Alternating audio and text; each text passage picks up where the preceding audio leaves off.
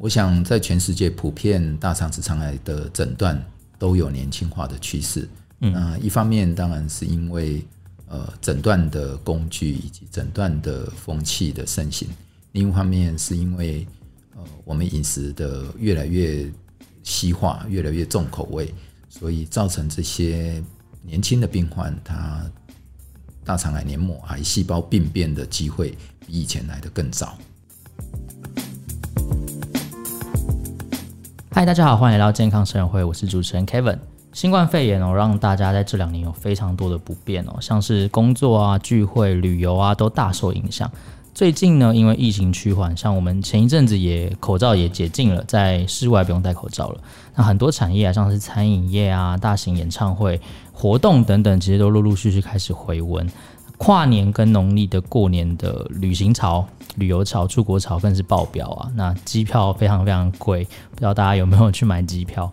但呃，我们有观察到有另外一个东西也随着疫情的趋缓哦，开始爆炸性成长，这就是癌症的这个致死率哦。在疫情之后呢，因为很多人在疫情期间不敢去看医生，或者是说他不敢去回诊。啊，造成了延误就医这个状况，导致原本应该要治疗跟追踪的这个疾病呢，像是癌症就一拖再拖。那很多人现在回到门诊之后，哇，主治医师就发现原本这个可能第一期、第二期的癌症就是往后延了，可能就变第三期、第四期这样子。所以我们今天就邀请了高医大肠直肠外科的主治医师庄杰汉来到我们节目现场。庄医师好。呃，主持人、各位听众，大家好，我是高一大肠直肠外科庄杰汉医师。啊、呃，我的专长主要是大肠直肠癌的手术与治疗。首先想先问庄医师哦，就是这个疫情告一段落，现在呃，我看到网络上有文章说，现在是这个癌症海啸，真的是这样吗？呃，在台湾虽然可能不一定称得上癌症海啸，但是绝对会是比。前一两年蜂拥而出的这些癌症病患出现在门诊，这是没有错的。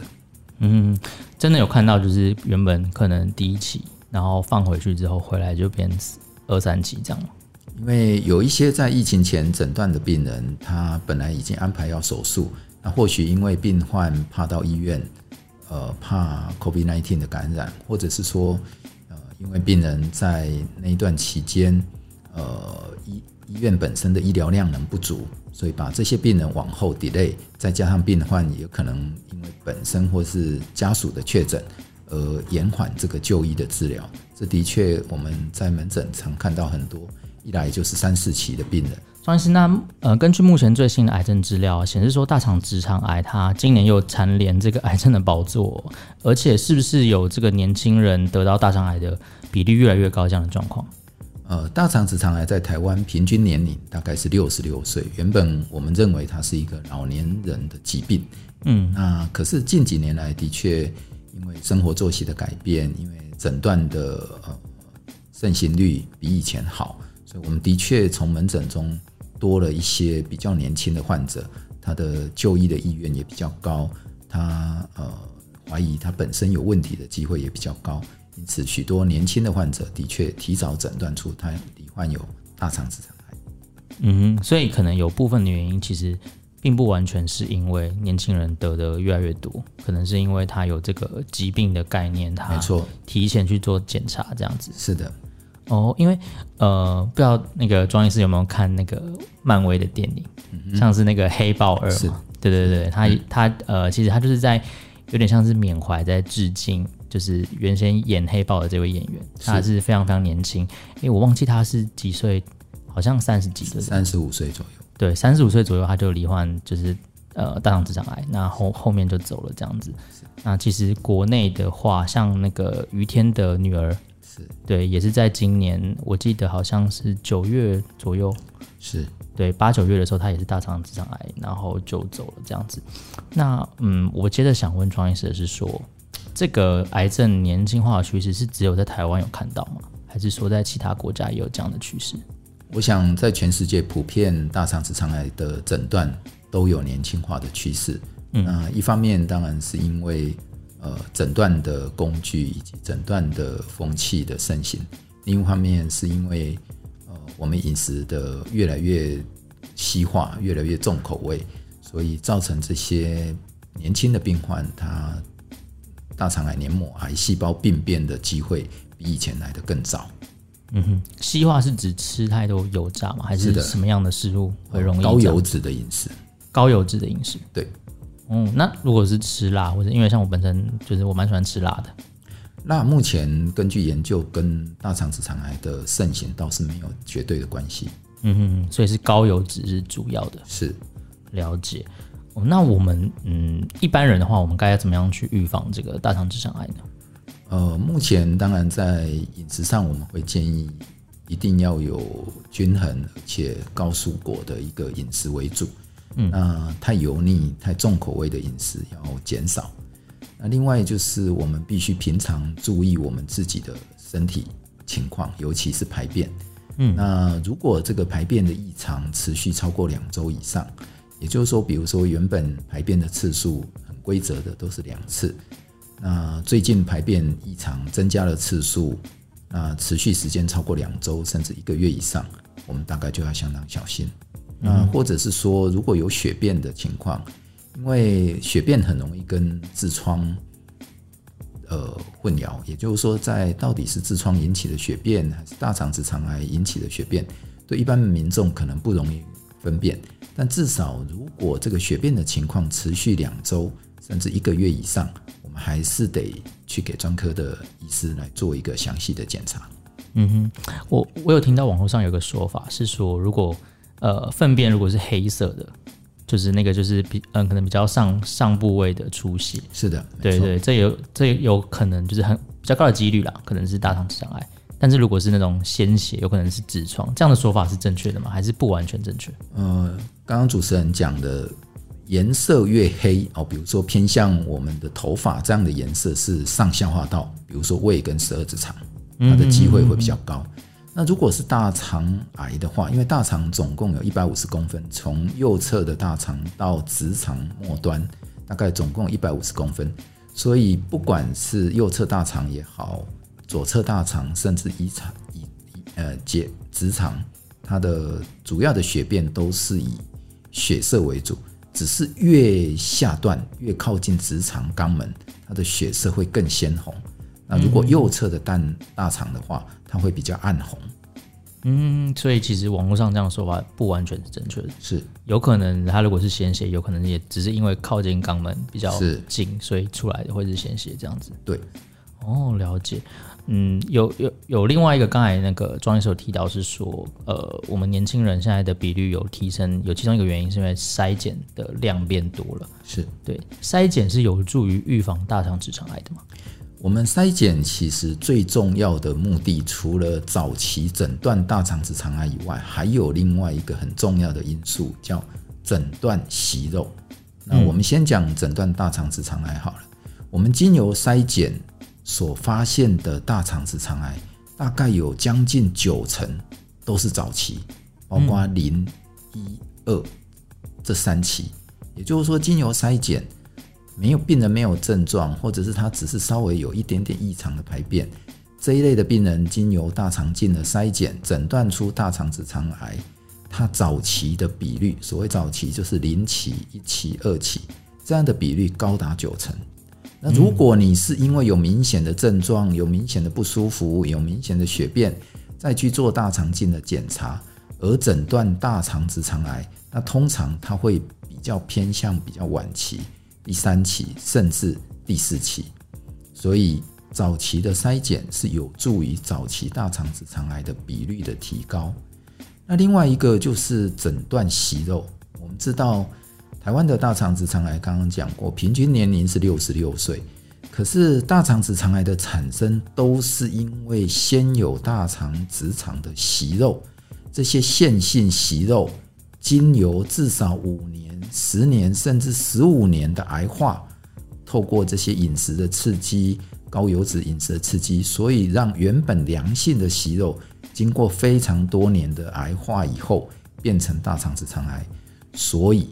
如果我们在它能够早期只是在停留在息肉的阶段，我们就去做大肠镜诊断它，进一步用大肠镜切除掉这些息肉的话，那这些病人在五年、十年、十五年以后就不会得到大肠直肠癌。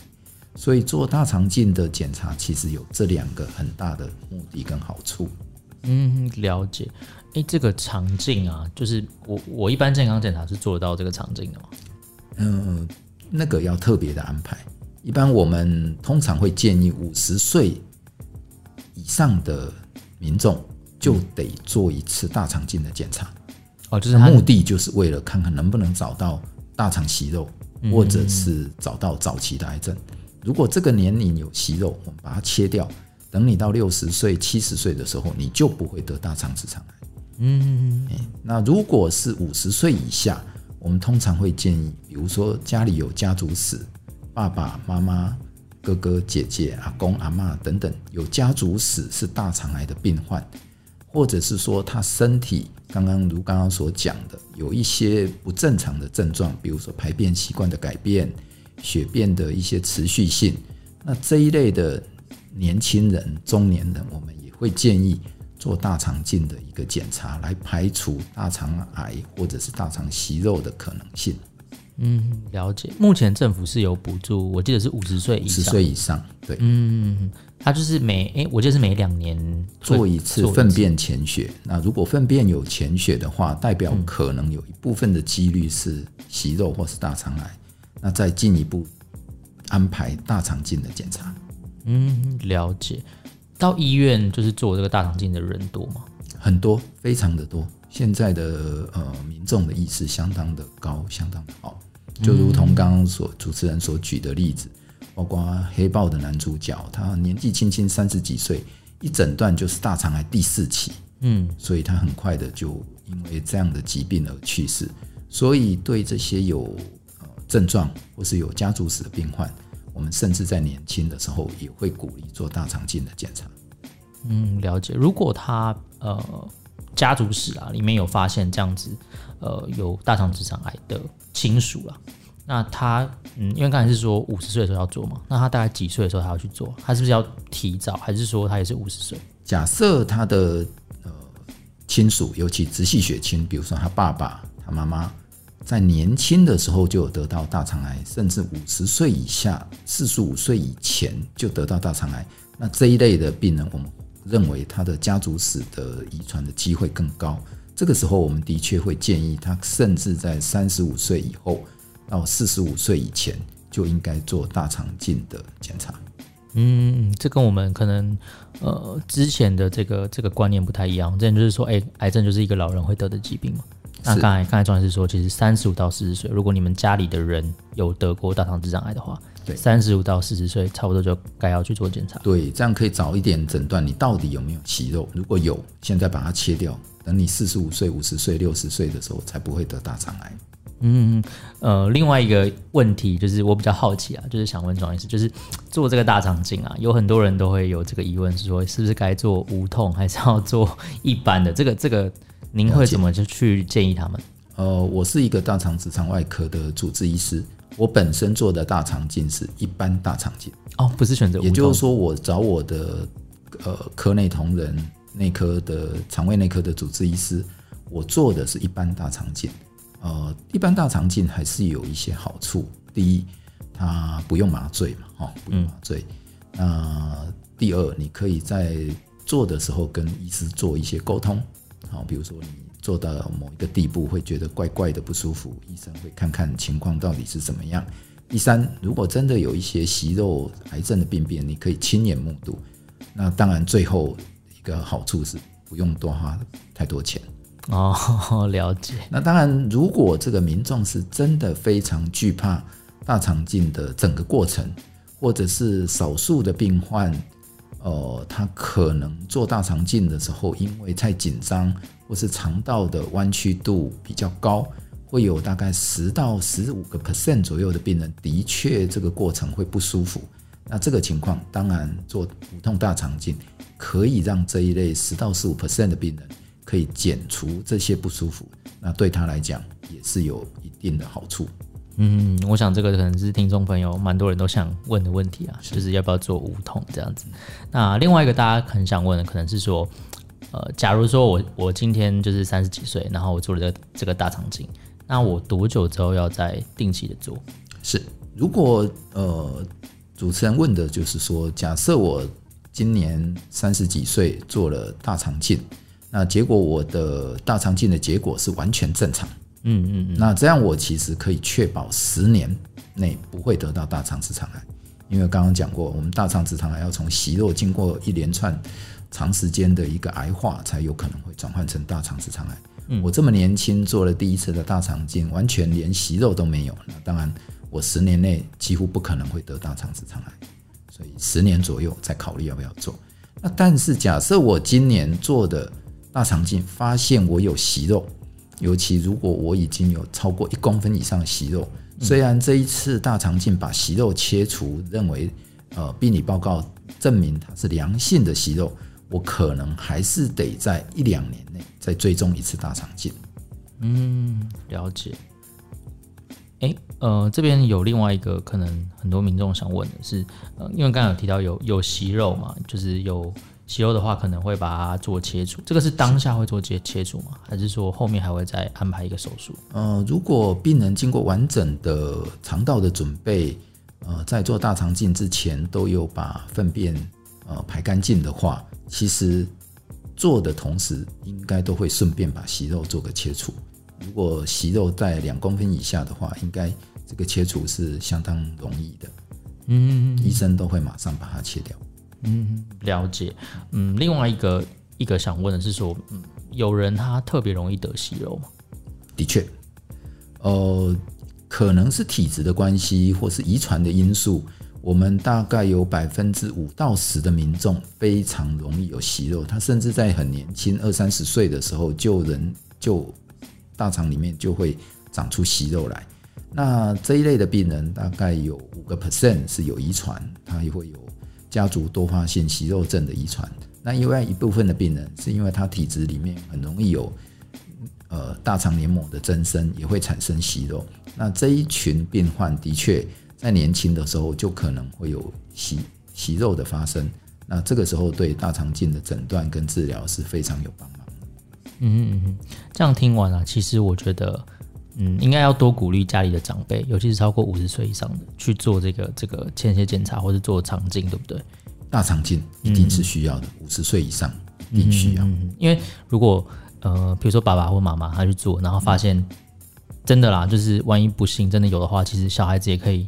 就是在这个时间点，可以提醒自己，哎、欸，就爸爸妈妈有，那我是不是要提早做这样子？没错，如果父母亲在五十岁左右做了大肠镜，发现有息肉，甚至有早期的大肠直肠癌，他的儿女可能三一本三十几岁、四十岁，还是得考虑做一下大肠镜。嗯，所以这其实这个五十岁定的蛮好的，就是这个免 政府免费的这个这个这个场景。是的，呃。我这边另外啦，就是接下来想问的是说，呃，刚才讲到说这个筛检的部分比较容易筛出早期嘛，零到零一二期这样的是的癌症。那我想问是说，如果啦，就是万一真的不行，我发现的时候我已经第三期、第四期了，嗯、我我该如何是好？呃，大肠癌第三期其实还是有治愈的可能性，高达六十到六十五 percent 左右，经过很彻底的开刀，哦、还有手术以后以后辅助的化疗、放疗。其实它的治愈率可能还是有六七十个 percent，嗯，所以一本是第三期，我们的治愈率还是高的哦。那当然，少数的病患还是会因为以后的复发转移而变成第四期，或者是说一开始诊断就是第四期。以目前的医学的技术来讲，如果这个第四期是指单纯转移到肝脏，或是单纯转移到肺部。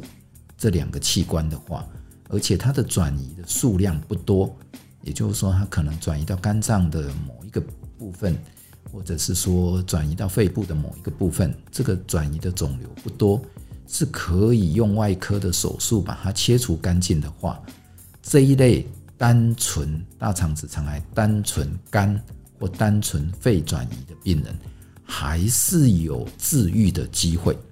嗯，是有治愈的机会，嗯嗯嗯，可以完全治愈的机会是有的。那当然，它可能只占第四期大肠直肠癌的百分之五，甚至百分之七左右。那剩下的这些百分之九十九十几的病患，他罹患了大肠直肠癌转移，他没有办法治愈。但是以目前的手术加上术后或术前的化疗加标靶治疗，可以让五年存活率能够比以前大大的提升。所以，even 它是第四期，经过完整的治疗，它还是可以延长存活率，而且可以改善生活品质。嗯嗯，存活率这个这个东西，其实我们在节目里面讲过很多次，它其实是一个一个 range 嘛，就大家的平均值嘛。平均。所以有比较长的人，也有比较短的。是。对对对。所以我想问说，嗯，这个五年存活率，您在您您的门诊里面看到，就是如果有积极的配合治疗啊，然后控制也还不错的，就是。有有可以活超过十年、二二十年这样的案例吗？哦，这个大有人在。哦，这个这个算是多是多数的是，是至少算是所有的癌别里面第四期的癌别，只有大肠直肠癌是唯一有机机会治愈的。哦，不管它是什么癌，只要它第四期，几乎不可能治愈。嗯，唯一有治愈机会的就是大肠直肠癌。嗯嗯，刚刚讲过，大肠直肠癌单纯的肝。或肺转移，它大概还有五个 percent、八个 percent 左右有可能可以治愈。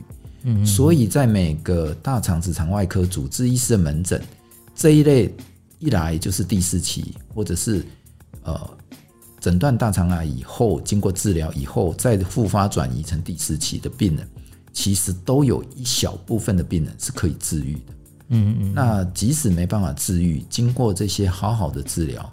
他还是可以得到一段时间的一个不错的生活品质，跟一部分的长期存活，这个是有的。嗯，了解。刚才那个庄医师有提到生活品质这这件事情啊，嗯、呃，大肠直肠癌的这些病患，他的生活品质如何？因为呃，我有听到说，可能有些要做切除嘛，那要换人工肛门啊，就是换造口这样子。那这个这个嗯，需要去担心它吗？就是如果我今天真的切除之后，它会有生活不便或者是什么样？的确，直肠癌的里面大概有五个 percent 左右会因为这个直肠癌是相当低位，甚至牵涉到肛门，那有可能会做一个呃直肠或者肛门的全切除术，而遗留下呃长久性的一个人工造口。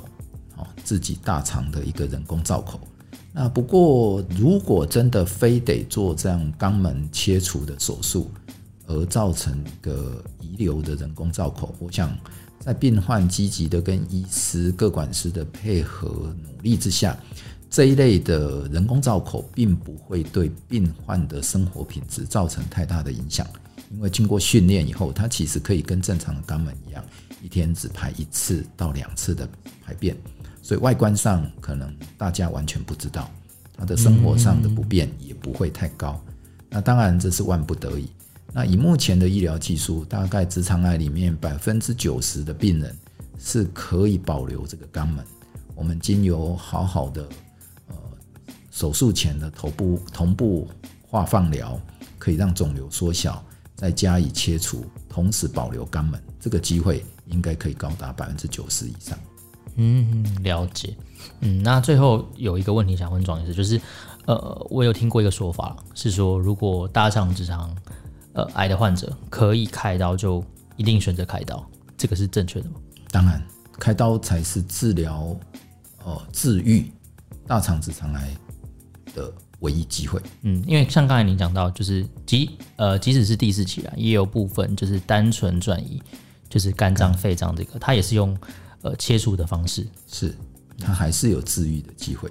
嗯哼，但如果不开刀，可能就没有办法。没错，所以有少部分的病人，其实他对开刀是有呃顾忌或者是害怕。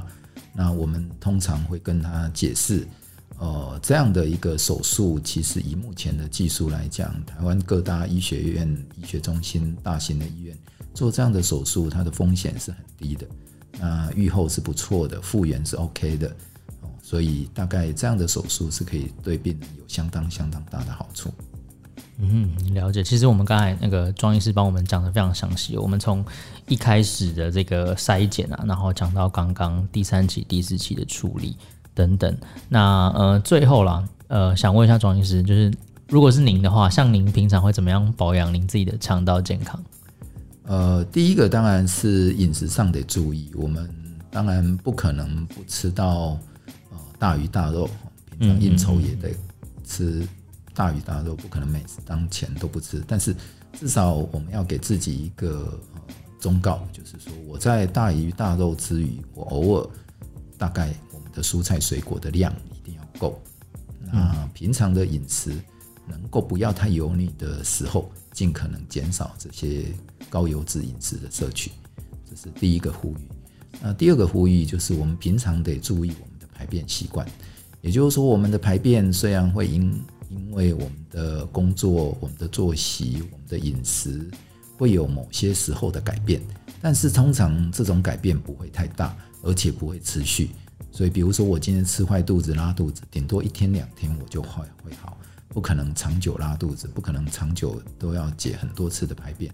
所以，当我的排便习惯跟以前比较是不一样、不一致，甚至这个不一致会越来越明显，超过两周甚至一个月以上，我就必须注意自己的健康，可能就必须考虑做大肠镜的检查。